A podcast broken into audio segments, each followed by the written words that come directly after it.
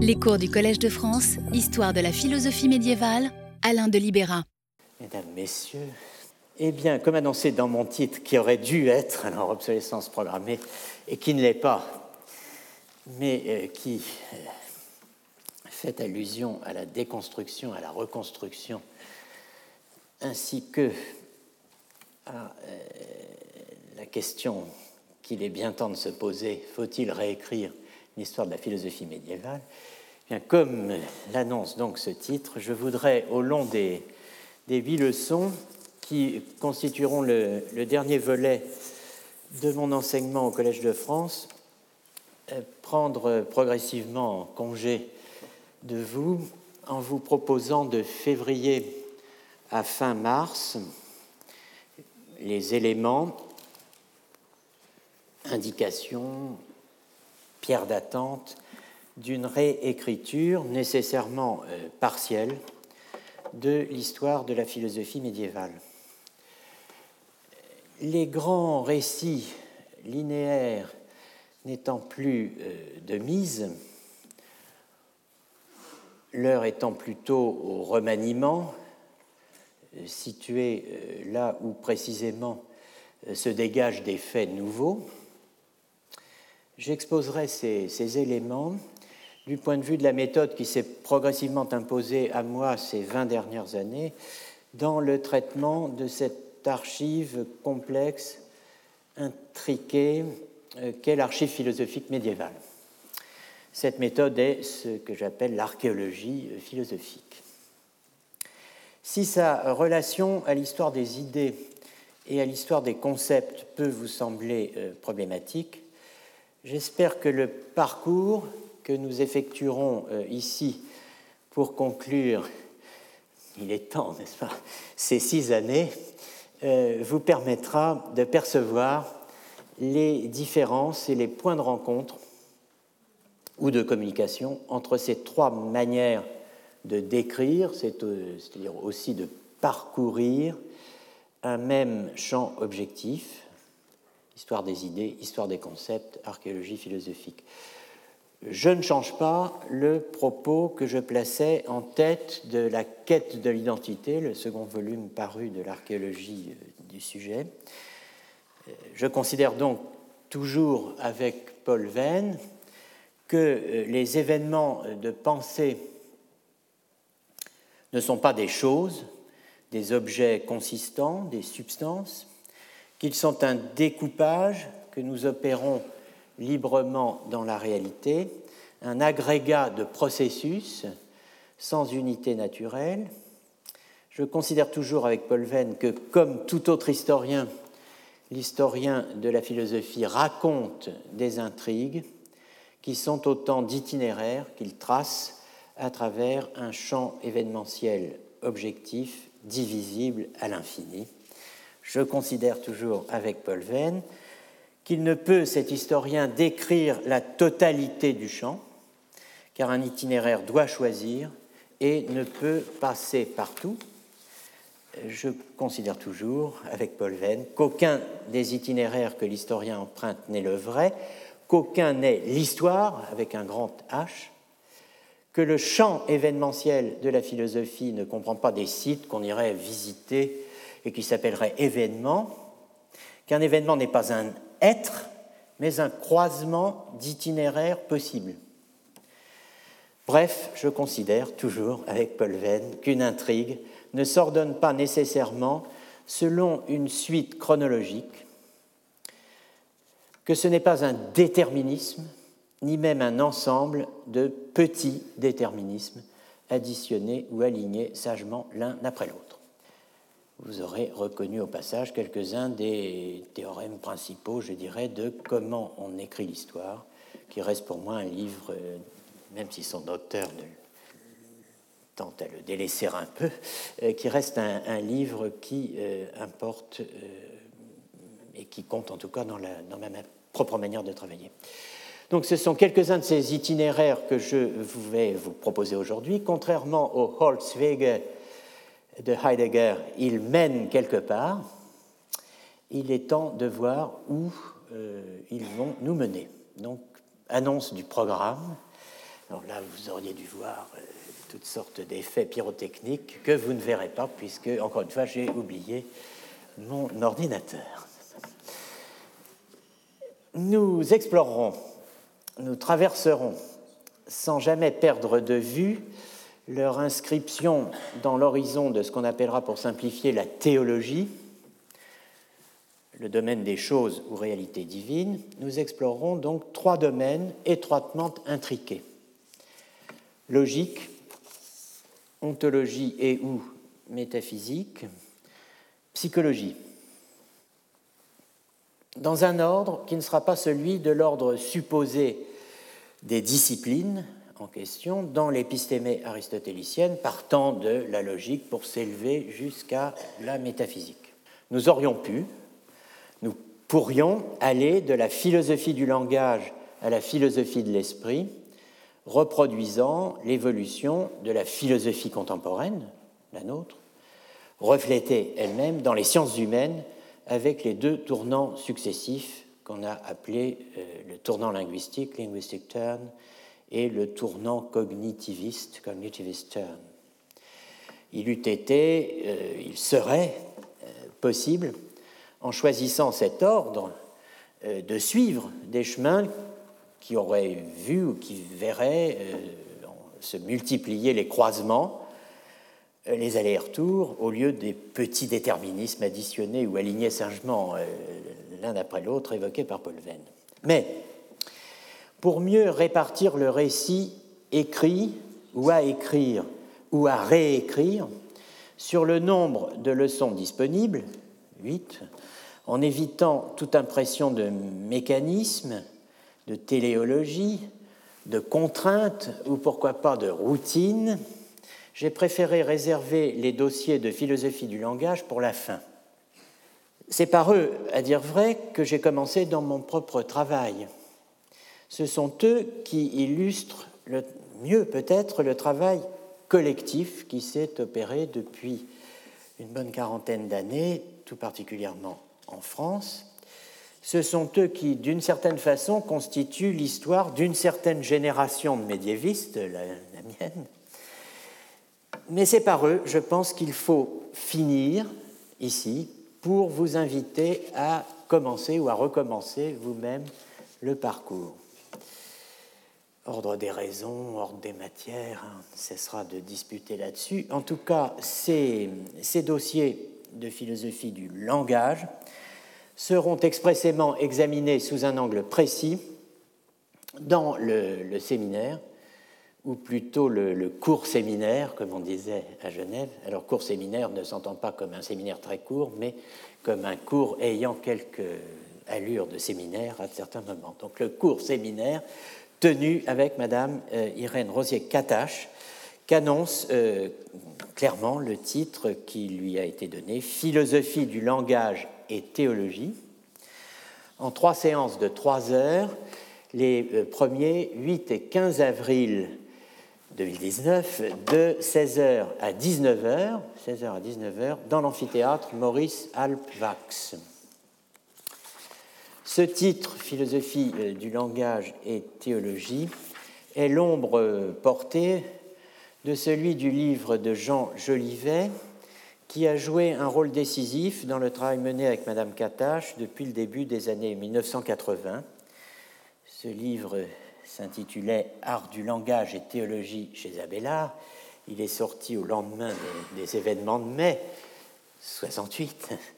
Euh, sur la figure de Jean Jolivet, je vous renvoie à la notice qui, euh, nécrologique, l'in memoriam, qui paraîtra bientôt dans la revue philosophique de la France et de l'étranger et euh, que j'ai euh, rédigé non sans quelque émotion.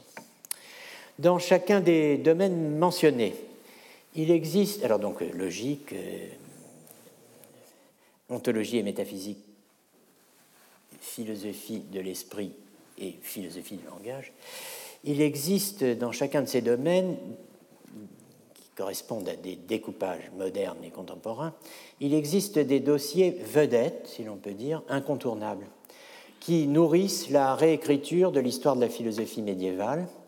En logique, la transformation du questionnaire de Porphyre en problème des universaux. En métaphysique, l'invention de l'analogie, la doctrine de l'analogie de l'être, Invencio Analogiae, pour reprendre le titre de l'ouvrage majeur de Jean-François Courtine, paru sous ce titre il y a quelques années. Ces dossiers vedettes incontournables, nous les évoquerons dans les prochaines séances, spécialement dans le séminaire. Pour l'heure, commençant donc par la psychologie et la philosophie de l'esprit, et euh, plus euh, largement par ce qui a directement trait au phénomène de subjectivation ou d'assujettissement, où l'on retrouve et retrouverait euh, les récits de Heidegger et de Foucault évoqués dans les deux cours de 2017 et 2018 que j'avais intitulés Destructionis Destructio.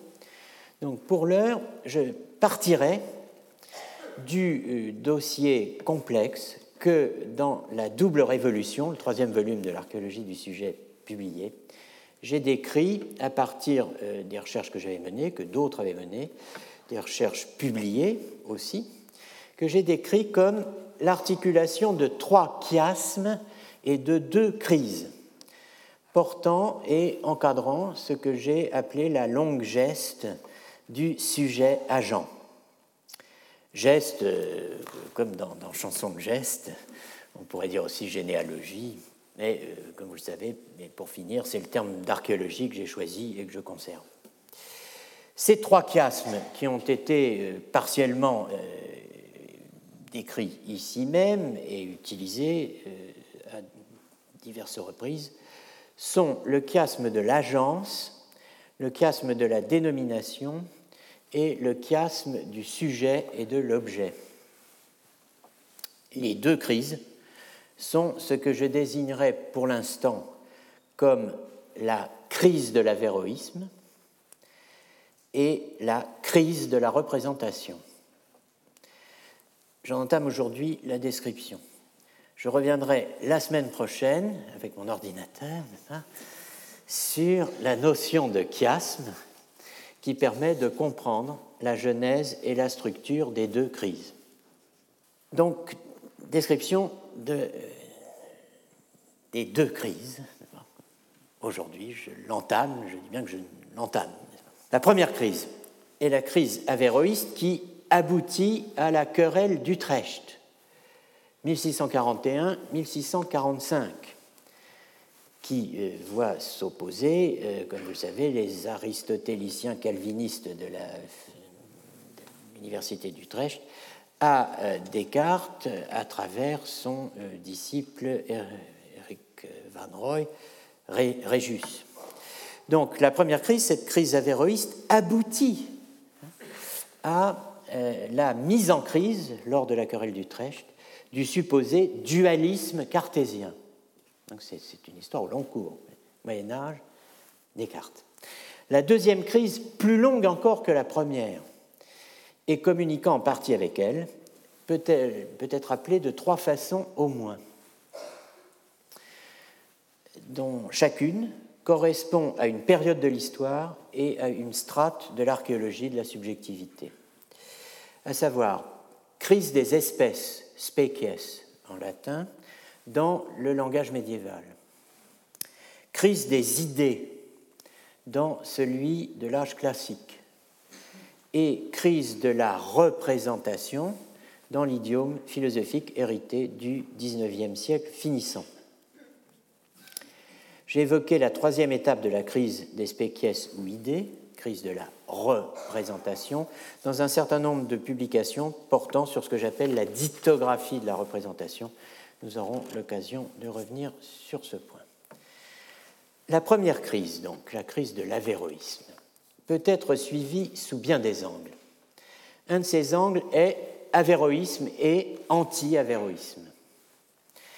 J'ai, euh, au cours de mon travail, privilégié les métamorphoses d'un quadrangle de base, d'une configuration introduite dans Naissance du sujet, le premier volume de mon archéologie quatre questions qui s'articulent en quadrangle, ce qui veut dire qu'on peut passer d'un sommet du quadrangle à l'autre, dans l'ordre qui dépend évidemment du point de départ que l'on veut, et peut-être passer d'un sommet à l'autre par des diagonales, mais tout cela est à, est à voir au cours précisément du travail. Je donne ici simplement la configuration, la structure, le schème qui porte en fait le récit qu'on peut constituer à partir de lui. Qui pense? Quel est le sujet de la pensée? Qui sommes-nous? Qu'est-ce que l'homme? Ce sont les quatre questions de départ. À partir de ce quadrangle, on peut suivre une intrigue que j'ai intitulée Du sujet de la pensée à l'unité de l'homme. Allongement du questionnaire hein, qui aboutit au quadrangle où vient s'inscrire la querelle d'Utrecht à savoir, au lieu de qui pense, on a désormais qui pense, sent et ressent. Au lieu de quel est le sujet de la pensée, on a désormais quel est le sujet de la pensée, de la sensation et du sentiment. Au lieu de qui sommes-nous, on a que sommes-nous? Et au lieu de qu'est-ce que l'homme, on a L'homme est-il un ens per accidens, un être par accident, doué d'une unité accidentelle, dont l'unité n'est que d'accident, et une formule plus claire encore, l'homme n'est-il qu'un agrégat? Cela, c'est le langage de la querelle d'Utrecht. Pour la seconde crise, la crise de la représentation, spéciès, idée, représentation, une piste que j'avais tracée dans ma leçon inaugurale était de bâtir une intrigue autour du couple Hamilton, philosophie écossaise, Brentano, philosophie autrichienne. Hamilton pour sa mise en récit des deux premières crises, des spécies et des idées, dans le moment même où il posait les conditions de la dithographie de la représentation, c'est-à-dire la distinction entre présentation et représentation, qui est si importante en français comme en anglais. Brentano pour sa redécouverte alléguée de l'intentionnalité scolastique et de sa théorie des actes mentaux et ou psychiques. J'ai publié certaines parties de cette réécriture, par exemple dans un article de 2017 sur les origines du représentationnalisme. Pour le moment, et dans ce premier cours, je vais me centrer sur la première crise et je n'évoquerai pas la seconde. Il va donc être question d'Averroès, de l'avéroïsme et de l'anti-avéroïsme. Parler d'Averroès, c'est ouvrir le dossier de la Translatio Studiorum. Je commencerai par un bref rappel euh, sur cette notion, puis nous entamerons une archéologie euh, d'une catégorie historiographique, alors déconstruction, reconstruction, hein, l'avéroïsme, ce qui nous amènera à reconsidérer un certain nombre de chapitres de l'histoire de la philosophie médiévale, comme la théorie de la double vérité, euh, théorie de l'intellect comme operans intrinsecum, ou l'affirmation scandaleuse que l'homme ne pense pas, homo non intelligit, à laquelle l'historiographie a souvent réduit l'avéroïsme. La Translatio Studiorum, en laquelle Étienne Gilson voyait en 1932, c'est lui qui a introduit cette thématique, dans Humanisme médiéval et Renaissance. Gilson, donc, qui voyait dans la translation Studiorum, je cite, un thème littéraire trop négligé, eh bien, cette translation Studiorum est le cadre général de ma reconstruction. Je n'ai cessé de m'y référer ces 20 dernières années euh, voyez le début du cours du 15 euh, février 2016, euh, ici même, qui rappelait les trois niveaux auxquels jouaient pour les médiévaux eux-mêmes les transferts d'Orient en Occident. Celui du pouvoir, translatio imperii, celui des arts, translatio artium, celui des savoirs et des centres d'études, translatio studiorum. Je ne m'étends pas sur ce thème. Je vous renvoie au cours du 15 février donc 2016, où j'évoquais le texte de Chrétien de Troyes dans le prologue de Cligès, euh, mis en français moderne, Parfaite formulation de ce qu'on appelle la translation française, Athènes, Rome, Paris, popularisée par la suite sous le règne de Charles VI par le chancelier Jean Gerson, 1363-1429, chancelier de l'université. Je cite, Nos livres, disait euh, Chrétien de Troyes, en traduction moderne, nos, livres nous ont appris que la Grèce eut le premier renom de chevalerie et de science. Puis la chevalerie, entendez l'imperium, passa à Rome et avec elle la somme de la science, qu'il appelle en vieux français la clergie. Et maintenant, elles sont venues en France. Dieu fasse qu'elles y soient retenues et que le séjour leur plaise tant que jamais ne sorte de France la gloire qui s'y est arrêtée. Dieu ne l'avait que prêté aux autres, car des Grecs ni des Romains on ne parle plus du tout, tout propos sur eux ont cessé, et elle est éteinte leur vive braise. La translation Studiorum n'est pas qu'un thème littéraire, c'est un modèle de reconstruction emprunté aux sources elles-mêmes qui, en un sens, fait coïncider le point de vue de l'observateur et celui de l'observé. La translation Studiorum vaut pour le langage et la pensée. Elle vaut pour la métaphysique et l'anthropologie. Elle vaut pour tout ce qui est susceptible d'être mis en intrigue dans un des domaines que j'ai explorés. Elle intègre en premier lieu l'histoire des corpus, de la formation des canons à l'histoire des traductions, donc des transmissions, donc des transferts. C'est la substance de ce que j'ai appelé, après Gérard Granel, la tradition de la tradition. La Translation Studiorum concerne tous les domaines de réécriture, la tradition de la logique, celle de la métaphysique et de la psychologie, celle de la physique et de l'éthique. Pour la logique et la métaphysique, mais aussi pour ce que j'appelle l'ontologique, le cadre narratif de la Translation Studiorum permet de construire une série d'intrigues suivant la filière grecque, gréco-latine, boétienne, les divers canaux euh, gréco-latins euh, de l'entrée d'Aristote, et d'autre part, euh, les multiples continuations arabes, byzantines de cette filière grecque. Pour l'éthique, la filière byzantine et bien d'autres choses encore, et la filière gréco-arabe essentiellement pour les divers canaux d'entrée de l'Aristoteles qu'on appelait euh, Aristoteles Novus, l'Aristote de la philosophie naturelle. C'est pour suivre la translation Studiorum en psychologie, anthropologie, mais aussi pour illustrer la nature du travail de l'historien de la philosophie médiévale que je m'intéresse aujourd'hui à Averroès et à l'avéroïsme l'histoire de la translatio studiorum et de l'avéroïsme sont liées.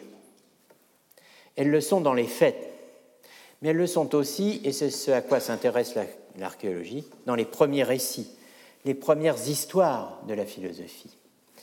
Un exemple suffira ici. L'histoire critique de Brooker, 1696-1770, l'histoire critique, l'ouvrage de référence que j'avais évoqué dans le séminaire du 15 mai 2014, Historia Critica Philosophiae a Mundi Incunebulis ad Nostram usque aetatem deducta. On commence, on commence littéralement euh, aux origines, n'est-ce pas? Et on arrive jusqu'à nos jours, les années 1770, cinq volumes, plus un sixième volume de complément paru en 1767. Notons-le tout de suite. Brooker, l'auteur de cette immense somme où il traite d'Averroès, n'a pas lu Averroès. C'est en tout cas ce qu'affirme Ernest Renan dans une page célèbre d'Averroès et l'avéroïsme, page 341, vous pourrez vérifier. Tout est de seconde main évoquant le destin d'Averroès en dehors de l'Italie, de l'Espagne et du Portugal via euh, les théologiens jésuites de Coimbra, euh, Ernest Renan écrit Ailleurs, relégué parmi les livres des scolastiques qui ne servent plus, sauf à envelopper des anchois ou à faire des cartons, euh, Averroès se défigure étrangement dans l'opinion. Ces lourds commentaires que l'on pourrait consulter avec tant de facilité on se les représente comme des libelles pleins de blasphèmes. Chose surprenante, ni Bell ni Brooker, qui consacrent à Averroès des articles étendus où ils ont recueilli les récits les plus hasardés qui couraient sur son compte, n'ont songé à ouvrir ses œuvres. On dirait qu'il s'agit d'ouvrages inédits ou rares dont on est obligé de parler de confiance. L'Historia de Brooker a eu une importante diffusion dans le monde anglophone grâce à la traduction-adaptation, paraphrase abrégée, du pasteur unitarien William Enfield, 1741-1797, paraphrase donc qui n'a connu rien de moins que quatre éditions entre 1791 et 1837. Une formule tirée euh, de Brooker exprime bien la première vision de la Translatio Studiorum et de la nature de l'apport arabe à la scolastique latine, vision éminemment négative qui fait, je cite, de la théologie philosophique des Arabes la nourrice de la philosophie scolastique, de ses obscures subtilités et de ses disputes stériles. Tout cela est dit dans un admirable anglais qui figurait pas, sur le tableau que vous ne pourrez pas lire. La philosophie scolastique.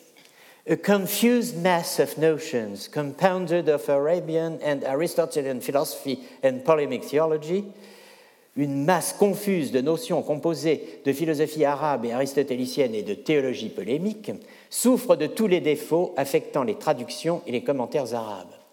C'est le premier visage de la translatio studii dans la littérature. On le voit se dessiner si l'on considère through how obscure a medium the Arabian philosophers looked into the mind of Aristotle. Entendez, si l'on prend la mesure de l'insigne médiocrité des traductions successives effectuées par les Arabes suivies par les Latins. L'Historia Critica parle de la méthode scolastico-arabe pour désigner le résultat du transfert de la théologie philosophique des Arabes à la scolastique latine. Ce mixte de théologie dialectique et de philosophie naturelle qu'elle tient de son origine arabe est le péché originel de la scolastique latine, dénoncé par le luthérien Brooker comme une marque de catholicisme. Brooker rapproche ainsi, pour les inscrire dans un même flux, comme s'ils procédaient d'une même méthode, la logique du XIIe siècle, ce qu'il appelle la dialectique héristique, qui est l'âme de la scolastique, et la philosophie naturelle des XIIIe et XIVe siècles, il rapproche donc ainsi la filière grecque boétienne et la filière arabe, ce qui est une vision pour le moins polémique et erronée, et il donne comme l'archétype de ce croisement le papiste, si j'ose dire, Gilles de Rome, dont il dresse un portrait peu flatteur. Ce qui est intéressant pour l'histoire de la, de la Studiorum et des Arabes dans l'historiographie, ce sont les sources de Brooker sur la notion de théologie scolastique des Arabes et euh, leur influence sur la philosophie scolastique des Latins. On refuse aujourd'hui, pas moi, mais certains, le titre de théologie au Kalam. Mais ce n'était pas le cas chez les sources de Brooker, ceux qui l'ont introduit dans les études. Au contraire, les sources de Brooker sont Pocock et Hottinger. Pocock, le premier, nous est connu par divers travaux, dont par divers canaux, travaux, travaux aussi d'une certaine manière, mais là je, suis sur un terrain euh, scabreux. Euh, en tout cas, le premier canal est celui de la paternité euh, d'Edward Pocock Jr., donc Edward Pocock senior euh, mérite d'être connu parce qu'il est le père d'Edward euh, Pocock junior, qui est l'auteur de l'édition et de la traduction latine du Hayy ibn Yaqzan d'Ibn Tufail sous le titre de Philosophus Autodidactus.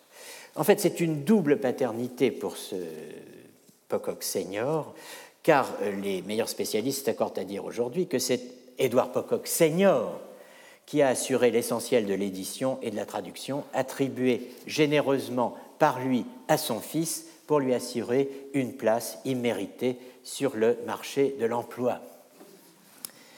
Le Philosophus Autodidactus est une source alléguée de Robinson Crusoe. En fait, c'est une simple formule, je pense, de Renan qui a beaucoup pesé dans cette attribution. Son roman, dit-il, parlant euh, Tufayl, le Hayi Ibn Yogdan, est une sorte de Robinson psychologique. Averroès et l'avéroïsme, page 99. Une autre occurrence du Hayi est le nain Ibn Ay Pao Wao, dit le prince noir de Monomotapa dans le roman écrit à plus de quatre mains, euh, un grand nombre de mains, par Pope, Swift, Arbuthnot et d'autres, membres du prestigieux club des scribouillards, les, scriblériens, le roman qui s'appelle Martin Scribbler, paru en 1741. Le second personnage, donc, Alors, donc, la grande source de Brooker, c'est Pocock, hein, Senior. Le second, la seconde source de Brooker euh, est moins connue, mais tout de même mérite euh, d'être retenue.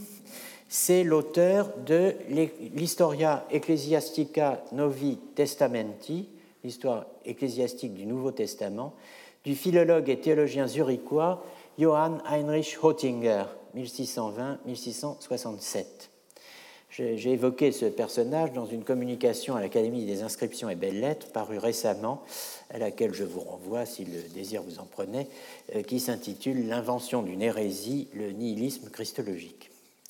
En tout cas, c'est chez Pocock Senior et chez Hottinger que Brucker trouve la définition de cette théologie scolastique qui est présenté sous le nom de Al-Kalam,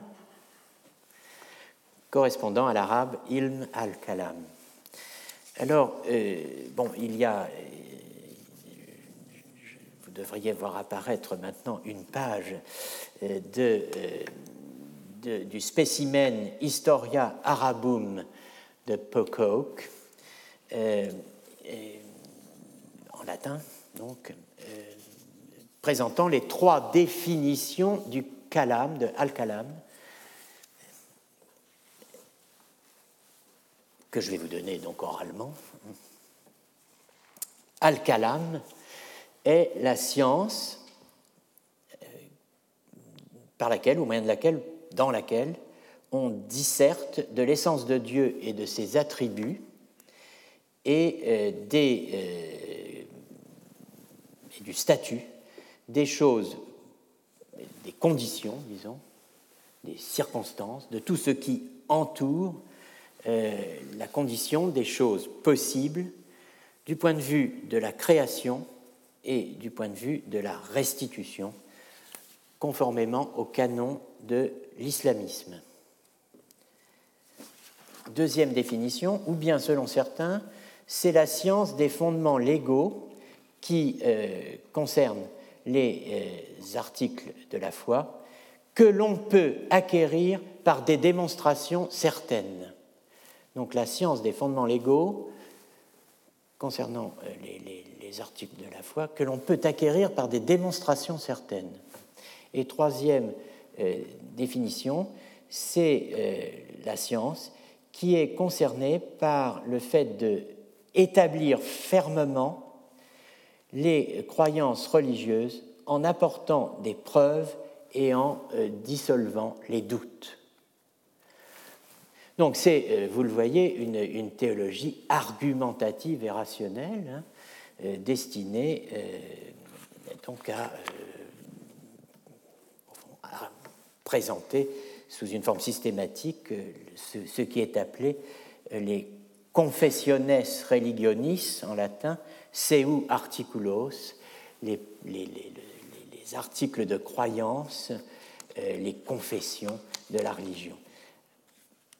Brucker et Hottinger, pour présenter le contenu, parce qu'il ne suffit pas de donner une définition, il faut donner de la matière, s'appuient tous deux principalement sur le livre des religions et des sectes d'Al-Sharastani, 1086-1153, euh, qui est un tableau euh, des courants de pensée existants au XIIe siècle en terre d'islam que euh, Daniel Gimaret, le père Guy Monod et Jean Jolivet ont mis à la disposition du public francophone. C'est une grande somme d'histoire de la théologie, si vous voulez, iranienne.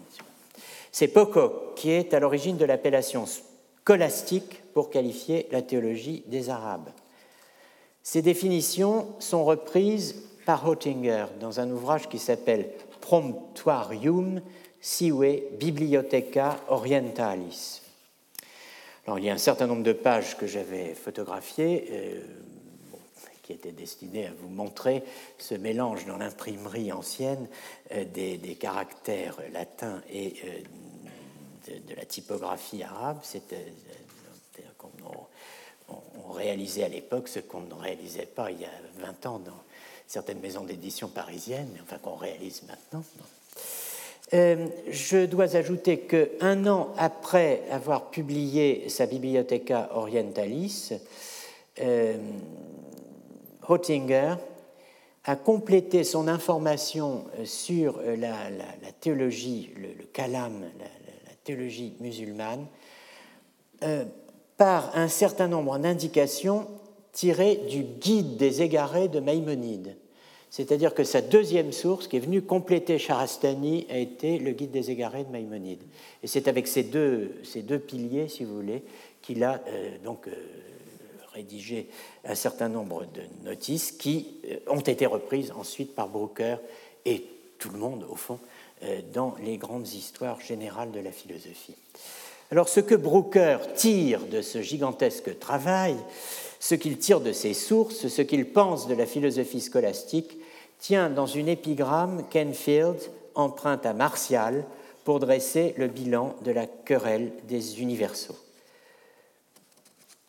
Nous ne pouvons faire mieux, dit-il, euh, que, euh, avant de quitter cette période de l'histoire, que rappeler ces mots de Martial.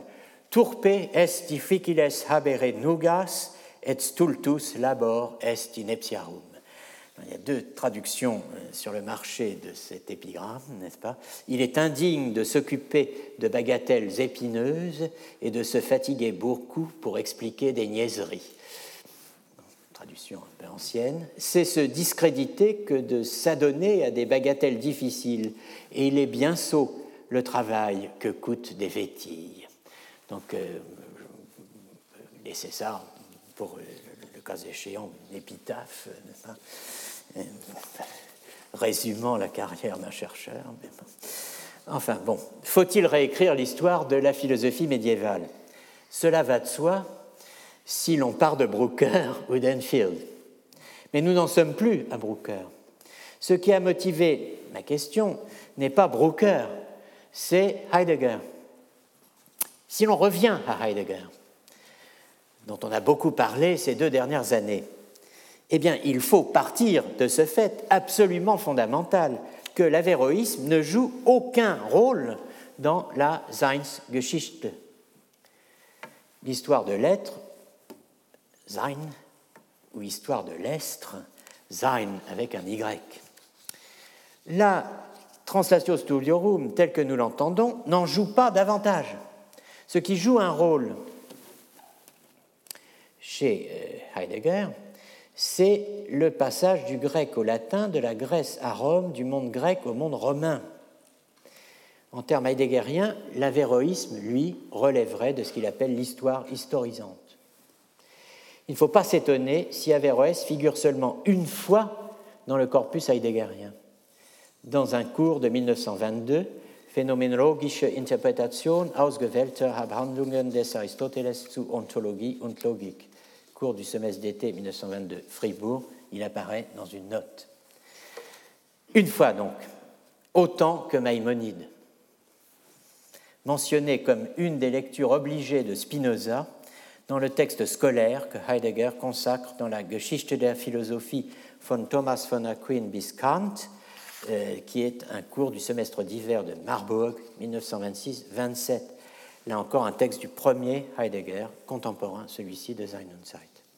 Ce que l'on dit de Heidegger, on pourrait l'étendre à beaucoup d'autres, à Foucault, à l'évidence, mais aussi à la majeure partie des philosophes et historiens de la philosophie contemporains. Averroès et l'avéroïsme ne jouent aucun rôle dans ce que j'appellerais, reprenant précisément le mot de Foucault, leur travail. Réécrire l'histoire de la philosophie médiévale, qu'est-ce alors? Ce n'est pas faire l'histoire d'une absence, pister cette absence dans l'historiographie. Ce pourrait être étudier les effets de cette absence dans la production philosophique moderne ou dans la compréhension que les contemporains, non contemporains, ou la modernité récente, disons, se sont faits de la première modernité, Early Modern Philosophy, du cartésianisme, de Descartes, ce qui évidemment n'est pas nécessairement la même chose, hein, cartésianisme et Descartes. Ce pourrait aussi euh, être réécrire l'histoire de la philosophie médiévale, étudier les effets de la présence déformée, fictive, fictionnelle d'Averroès dans le récit historiographique préparant la coupure épistémologique hautement revendiquée par certains entre la philosophie moderne et le Moyen Âge, ce qu'on appelle le rejet de la scolastique. Mais Averroès n'est pas l'avéroïsme et Ibn Rushd n'est pas Averroès, entre guillemets. Et c'est cette différence qui nous importe aujourd'hui. C'est elle et sa perception qui changent les données. Il faut partir ici, et c'est ce qui fera euh, méthodologiquement de la crise avéroïste un, un cas exemplaire. Il faut partir ici de questions simples. L'homme, l'œuvre, sa transmission, son accessibilité, sa réception.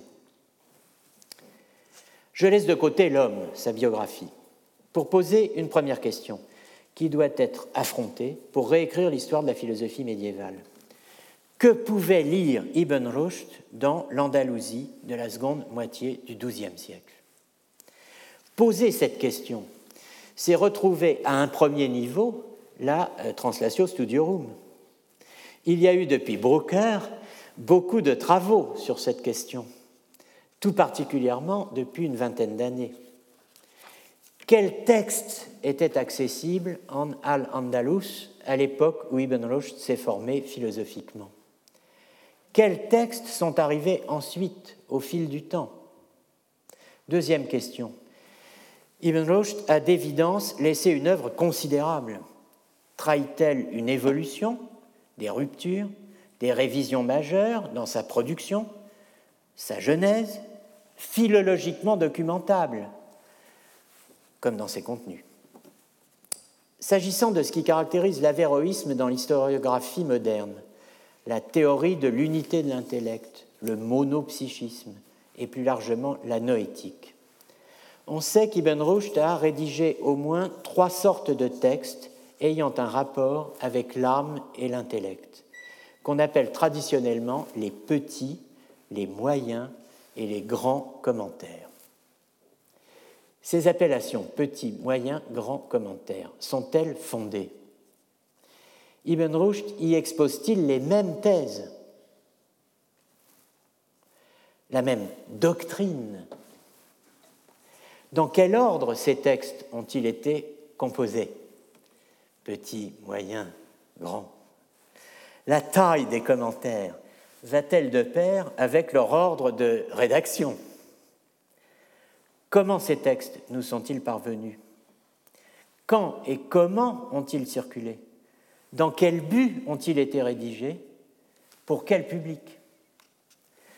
Ce que nous en connaissons, la manière dont ils nous sont parvenus, la langue dans laquelle, ou plutôt les langues dans lesquelles ils ont été préservés et transmis, reflètent-ils, reflètent-elles leur statut réel, leur destination, leur importance relative, la signification que leur attachait Ibn Rushd lui-même? Ce nœud de questions nous replonge dans la question plus générale de la Translatio Studiorum.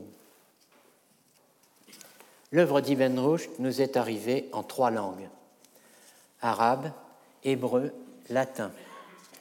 Certains textes dans les trois langues, certains en deux langues, certains en une langue seulement. C'est ainsi que ce qui nous concerne au plus haut point ici, aujourd'hui. Le texte qui a porté toute l'histoire de l'avéroïsme et de l'anti-avéroïsme en Occident latin.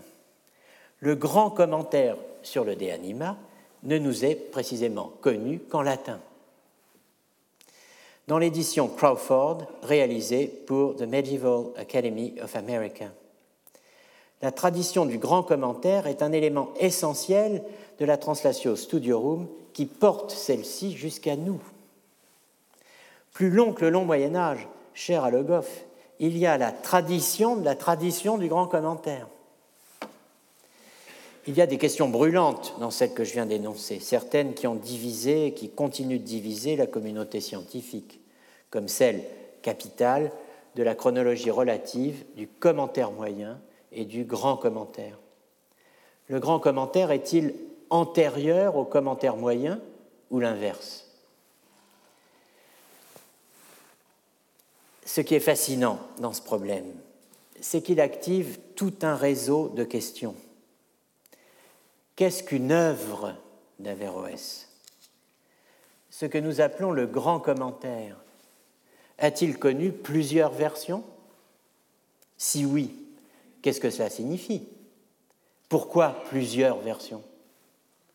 Qu'est-ce que cela implique ou suggère concernant l'activité d'Averroès, ses conditions, son statut. Quelles conséquences sur le statut d'œuvre d'un tel texte. Supposez que le commentaire moyen et le grand commentaire aient connu plusieurs versions et que ces versions diffèrent, non pas seulement par quelque aspect rédactionnel ou rhétorique, mais par le contenu philosophique. Où est, où serait le vrai Averroès? Comment le déterminer sans chronologie relative des œuvres et de leurs versions successives? Le vrai Averroès est-il nécessairement celui que nous avons connu? La pluralité des versions pose d'autres problèmes si l'on considère qu'elles ne sont pas toutes de la main d'Averroès mais qu'elles doivent leur existence, ou plutôt la forme de leur existence, leur identité, à des transmetteurs, des intermédiaires, des traducteurs, des lecteurs, des utilisateurs. Qu'est-ce que cela impliquerait pour une juste appréciation de l'avéroïsme d'Averroès s'il apparaissait que certaines des œuvres qui nous sont parvenues doivent autant ou plus à ceux qui nous les ont transmis qu'à leur auteur?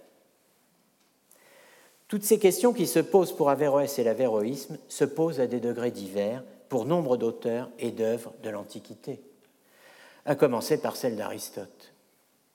Mais elles sont d'autant plus intéressantes pour nous qu'elles sont liées étroitement et qu'elles ont reçu un certain nombre de réponses dans les 20 dernières années, tout particulièrement en France, grâce au travail d'un arabisant disparu en 2018, Marc Geoffroy, auquel cette séance est euh, naturellement d'une certaine façon dédiée, mais euh, euh, au travail duquel aussi, comme vous le constaterez tout à l'heure, elle est scientifiquement consacrée.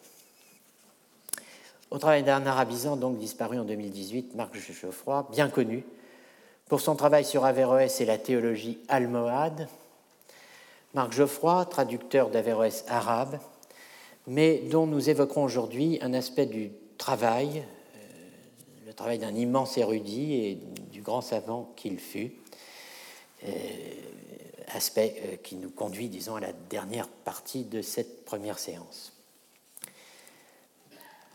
Que pouvait lire Averroès? C'est ce qui est remarquable, n'est-ce pas? Il ne lisait pas le péripsukès d'Aristote au début de sa carrière. Soit parce que la traduction arabe ne lui était pas accessible, soit parce qu'il ne jugeait pas nécessaire de l'utiliser.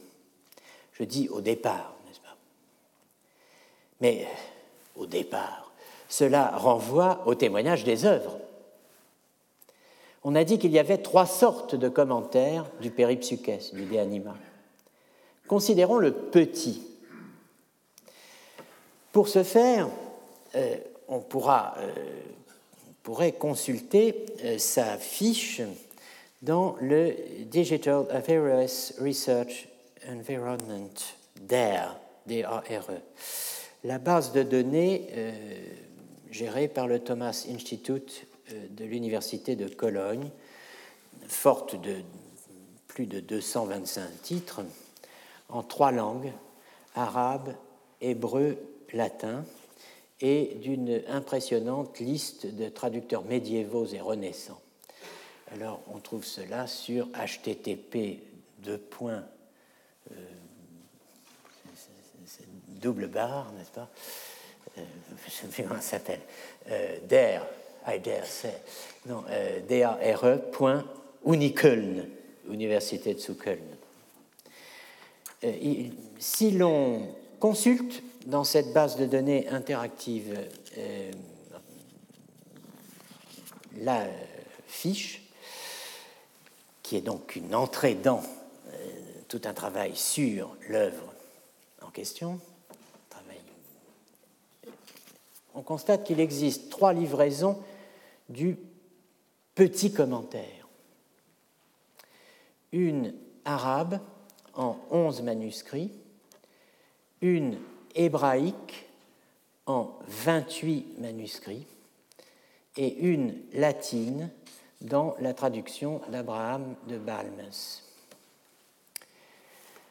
Il est bien dommage que je ne puisse pas vous montrer cette fiche, mais il serait bien pire pour moi maintenant d'essayer d'improviser une connexion euh, d'urgence et de survie euh, au site en question, euh, qui vous montrerait à quel point je suis démuni face à cette technologie. Donc je vous demande de me croire sur parole. En tout cas, ce que je peux vous dire, c'est que je ne peux pas m'attarder sur le personnage du traducteur latin Abraham de Balmes.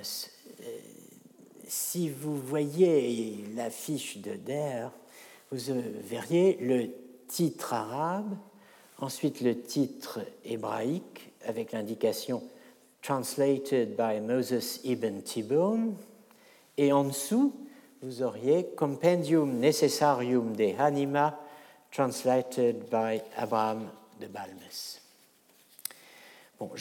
alors vous voyez que le, latin vient après l'hébreu.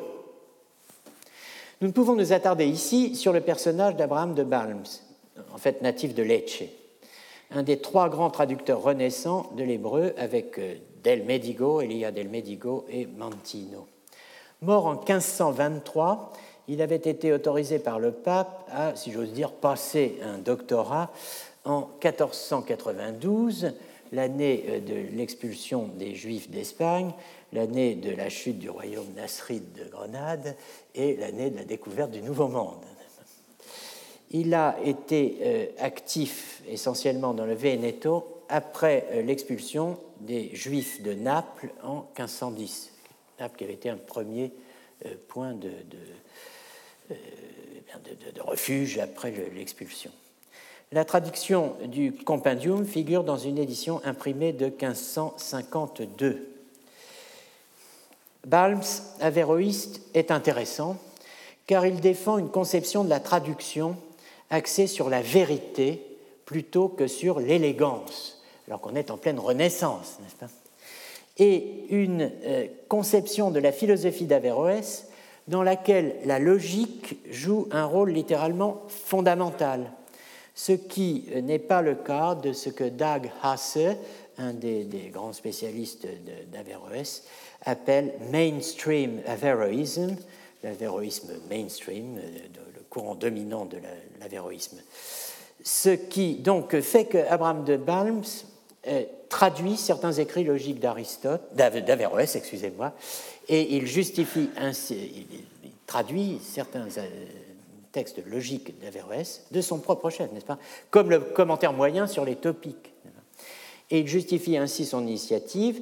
Les Romains pensaient que euh, l'éloquence d'Ikakitas hein, euh, mérite toujours d'être honorée en premier. Les Hébreux pense la même chose à propos de la vérité. Veritas, dikakitas veritas.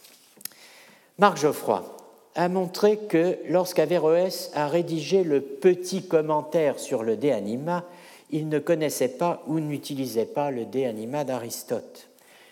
Qu'utilisait-il pour bâtir son propos? Des commentateurs d'Aristote, Alexandre d'Aphrodise, Thémistius, eux-mêmes lus par son prédécesseur andalou immédiat, Ibn Bajjah à Vempache, mort en 1136. C'est à eux que fait allusion, ces commentateurs, le début du prologue, version Balms, en latin.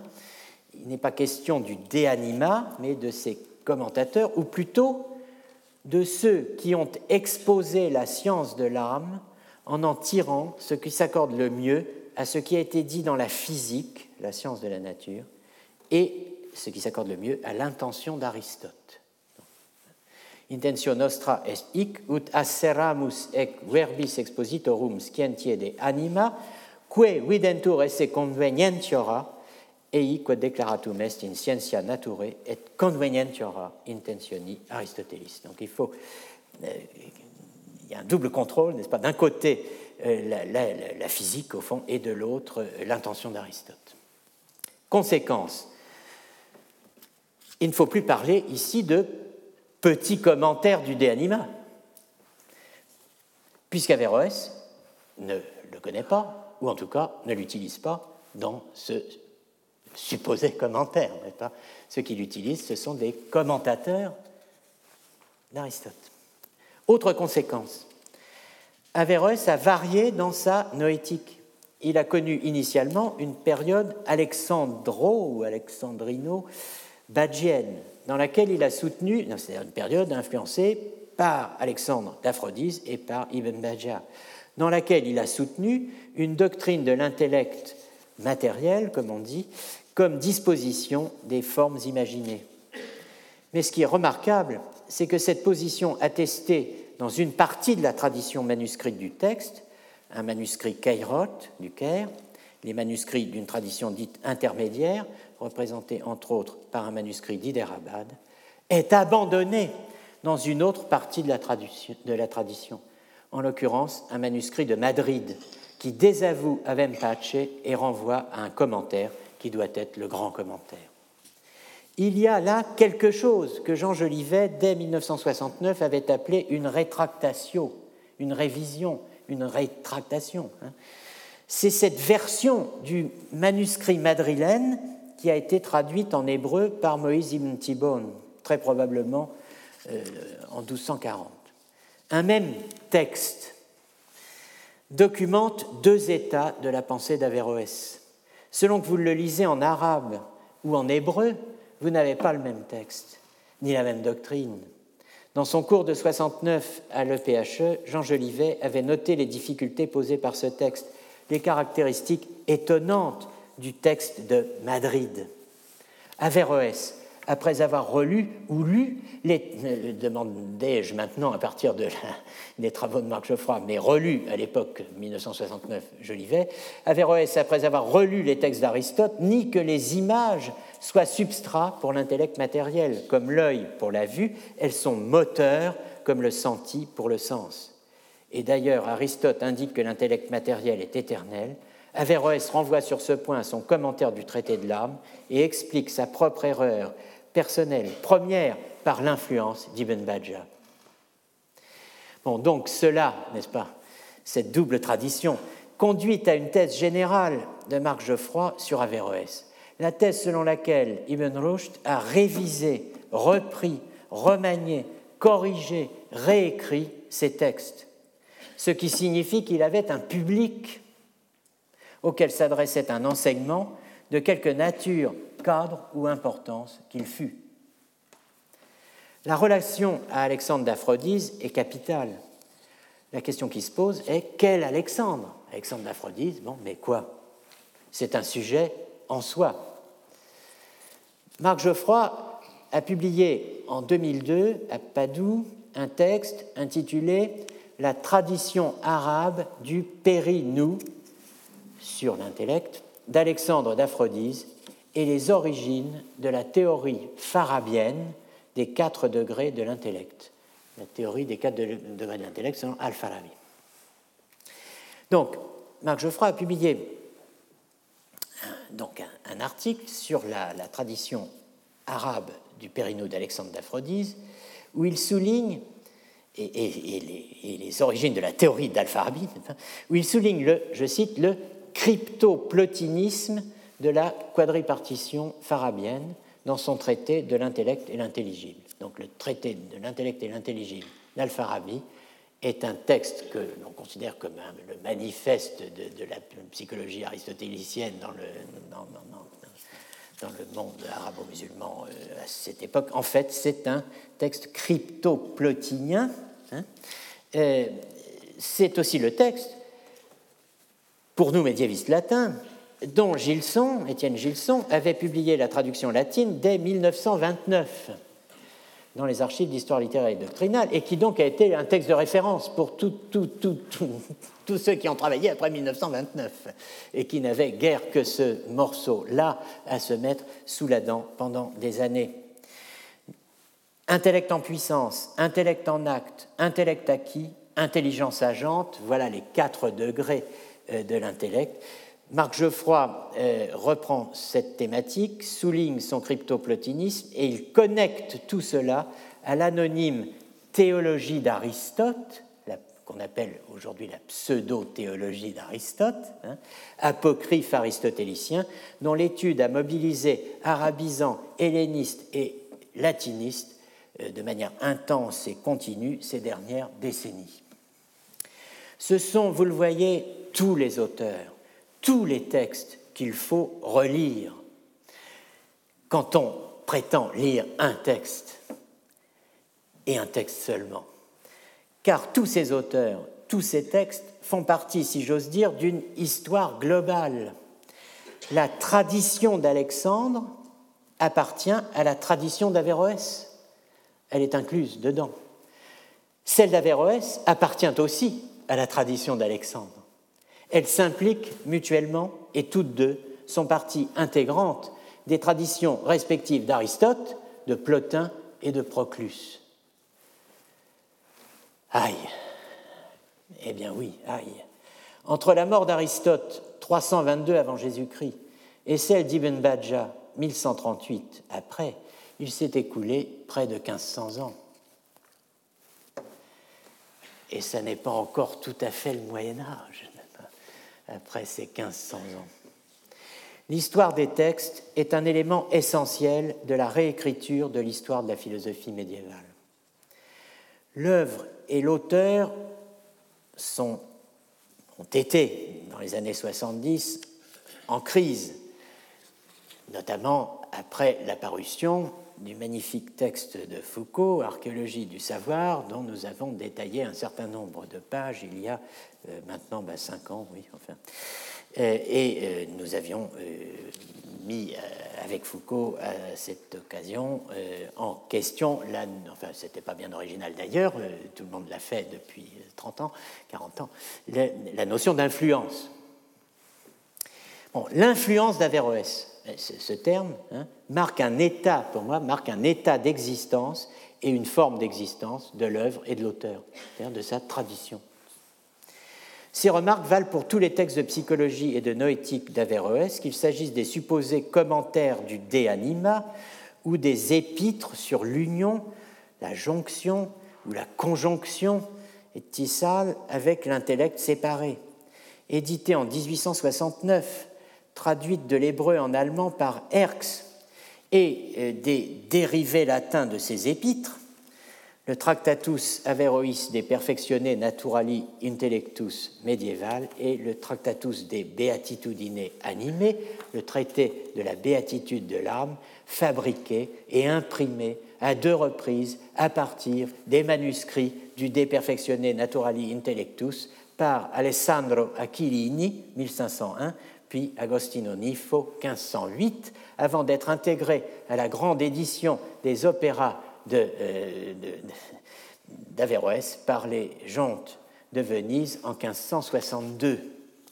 Ce texte, la béatitude de l'âme, composée à partir d'épîtres au contenu discordant, ce qu'avait déjà noté Jolivet dans ses cours de l'EPHE, Marc Geoffroy et Carlos Tell l'ont édité et traduit, si j'ose dire, dans tous ses états, euh, comme une, certaine édition du séminaire de Lacan, euh, publiée il y a quelques années, intitulée Le séminaire dans tous ses états. enfin bon, ça c'est un, problème de transmission euh, et de constitution d'un texte autoritaire, eh qu'on trouve aussi bien ici. Nul n'a mieux exprimé le statut de cette œuvre qui n'est pas une œuvre et qui est une œuvre d'Averroès composé à partir de plusieurs œuvres d'Averroès dans plusieurs langues et à diverses époques de l'histoire et fondu en un seul ensemble sous le, titre de traité de béatitude de l'arme, nul n'a mieux exprimé le statut de cette œuvre qui est une véritable création qu'on pourrait dire collective et multiculturelle que Marc Geoffroy. Je cite, tel qu'il est, le traité présente une synthèse remarquablement réussie entre d'une part des doctrines d'Averroès, soutenues à différentes périodes de sa vie, et d'autre part un enseignement émanatiste alfarabo-avicénien, synthèse réalisée dans un milieu de philosophes juifs entre la seconde moitié du XIIIe et le début du XIVe. Voilà une œuvre de synthèse, et ça n'est pas fini, puisque ça a continué dans le monde latin, comme je le disais, avec Aquilini et euh, Nifo. L'analyse du contenu de cette œuvre confirme la lecture de Jean Jolivet sur la tension interne qui habite les épîtres d'Averroès, en lui donnant cette fois une base philologique qui permet de revisiter et de repenser historiquement et philosophiquement le tout. Une partie du texte d'Averroès n'est pas d'Averroès, mais d'Avenassar, le nom hébraïque d'Abu Nasser al-Farabi. L'histoire de l'avéroïsme de la réception d'Averroès et celle de la Translatio Studio Room sont inséparables. Qu'est-ce qui, dans ce que nous venons de voir, donne à l'histoire son tempo, à nos récits leur armature temporelle? La tradition d'Ibn Rushd, la tradition de la tradition d'Ibn Rushd, où se rejoignent toutes les histoires mobilisées dans la réécriture de l'histoire de la philosophie médiévale. Je dirais qu'Averroès appartient à l'histoire de la philosophie dite arabo-musulmane, mais aussi de la philosophie dite juive et de la philosophie dite médiévale latine, mais aussi à l'histoire de l'histoire de la philosophie médiévale et à la philosophie de l'histoire de la philosophie.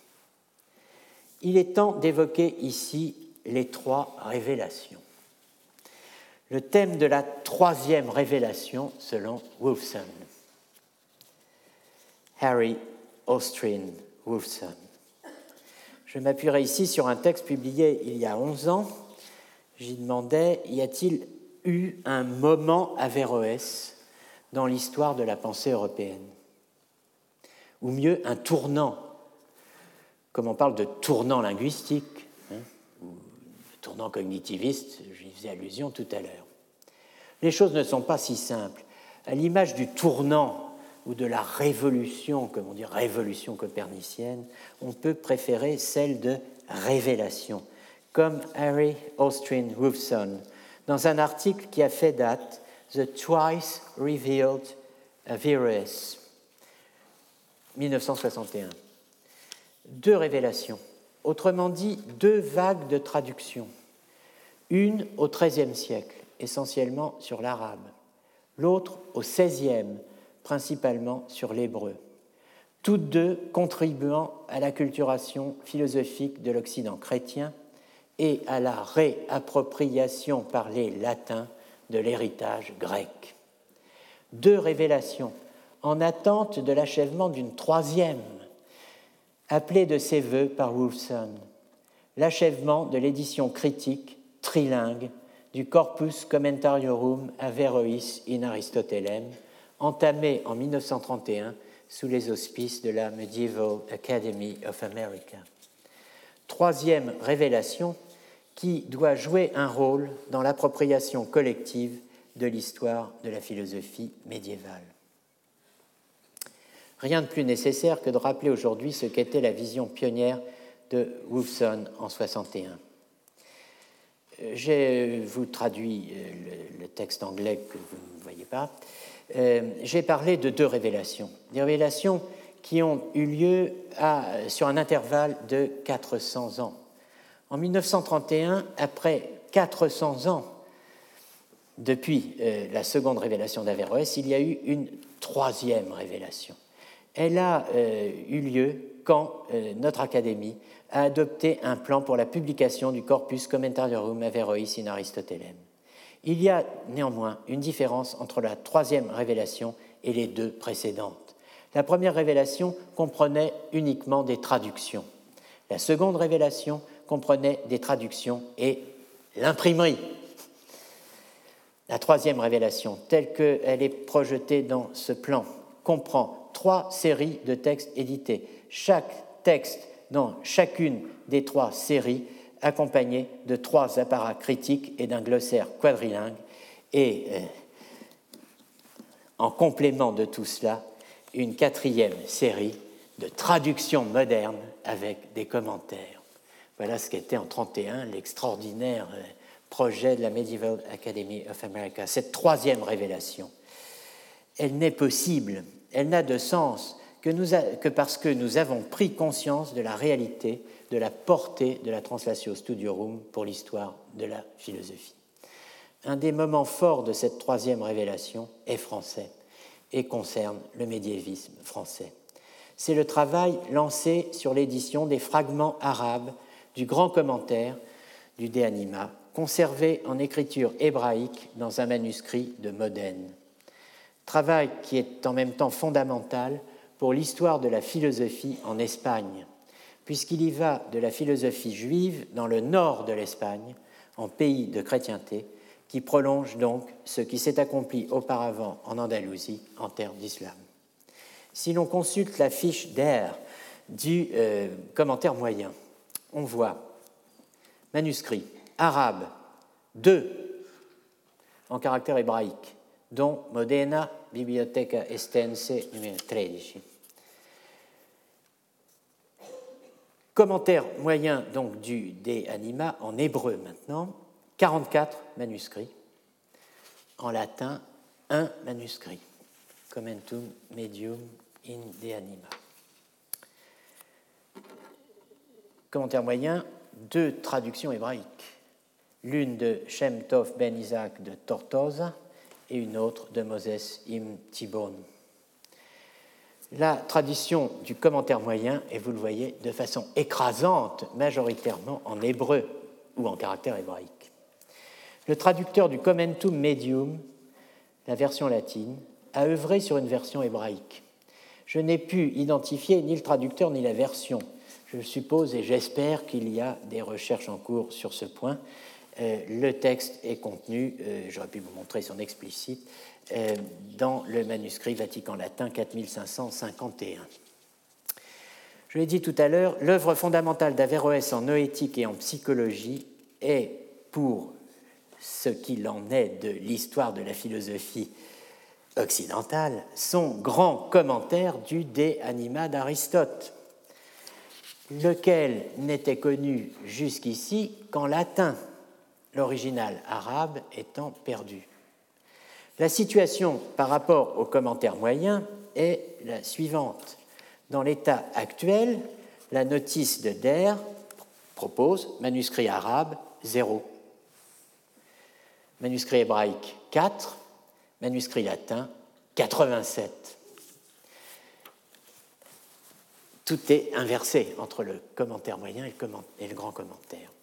Ce qui est extraordinaire, et ce qu'indique la notice d'air dans l'état actuel, elle est, à l'état de prototype, donc euh, ça n'empêche qu'on peut consulter tout cela, euh, mais bon, euh, tout ça est évolutif. Hein. En tout cas, ce qu'indique la notice d'air, ce qu'elle indique par l'ordre des langues, où l'hébreu suit le latin, sans entrer dans le détail, eh bien, ce qui est extraordinaire, c'est que de fait, la traduction hébraïque est faite sur la version latine. Elle a été effectuée, semble-t-il, avant 1475. C'est elle qui est préservée dans les quatre manuscrits. Le même traducteur, Baruch Im Yaish, selon Wolfson, a traduit les Questiones in De Anima, les questions sur le De Anima du grand avéroïste latin du XIVe siècle, Jean de Jandin, conservé dans le manuscrit de Naples qui contient le texte d'Averroès.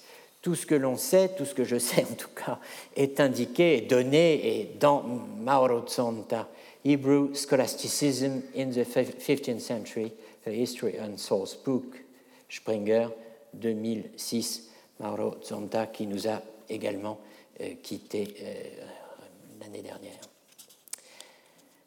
La Translatio Studiorum, vous le voyez, ne joue pas dans un seul sens. Il y a des traductions hébraïques d'œuvres scolastiques latines. Il y a des traductions byzantines, grecques, d'œuvres latines. cela fut le cas pour les Sumule Logicales de Pierre d'Espagne ce qui occasionna euh, de remarquables erreurs sur la source grecque supposée de Pierre d'Espagne, Michel Psellos, alors, le XIe siècle, alors que le texte grec des Sumulae Logicales en grec, et de Gregorios Scholarios, c'est une traduction de Pierre d'Espagne et date du XVe. Bon. Ce qui est intéressant, c'est de voir que les Byzantins ont traduit la euh, scolastique latine. C'est de voir que euh, dans le monde hébraïque, on a traduit de la scolastique latine. La question serait, la question est, la question sera, combien y a-t-il de traductions arabes d'œuvres latines? Au Moyen Âge Voilà un chapitre à écrire. La partie export de la euh, euh, Translatio Studiorum, dont seule la partie import intéresse les historiens. Cette partie export convient à l'histoire globale. Existe-t-elle? Je n'en sais rien, c'est à voir, il faut des recherches, il faut travailler. Il y a des études de ce genre dans le domaine dit postcolonial. Traduction en langue amérindienne, par exemple, de certains textes, notamment de logique. Il y a eu euh, un colloque ici, en mai 2018, sur l'Europe de la logique, où il a été question euh, des euh, traductions en langue aztèque, n'est-ce pas, des manuels de logique apportés par les jésuites. Maintenant, ici, il faut aller plus loin. Commentaires moyens et grands commentaires ont un manuscrit en commun si l'on compare les deux fiches de Der, le Modena Biblioteca Estense 13.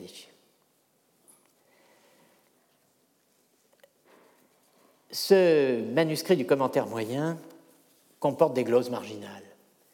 Et dans ces gloses, on trouve toujours en caractère hébraïque de larges extraits de la version arabe perdue du grand commentaire, ce qui n'est pas encore indiqué dans le prototype de la fiche de Der.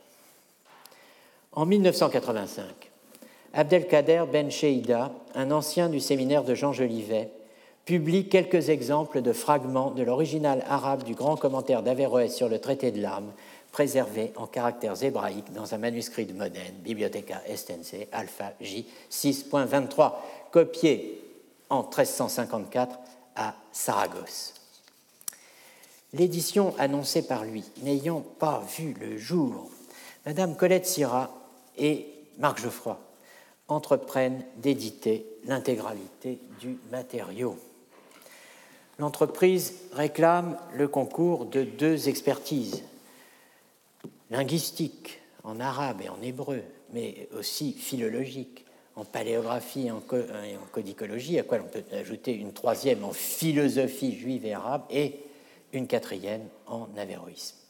Madame colette et Marc Geoffroy travaillent, avancent, aboutissent à un premier résultat. Marc Geoffroy euh, disparaît euh, l'année dernière à l'âge de 52 ans. C'est euh, le fruit, les étapes de leur travail aussi, que Madame Sirat va nous présenter après ce cours dans quelques minutes. Je vous montre simplement un petit ouvrage intitulé L'original arabe du grand commentaire d'Averroès au De Anima d'Aristote, prémisse de l'édition, qui marquait un premier état et un premier ensemble de résultats de ce travail commun et euh, nous en entendrons davantage tout à l'heure.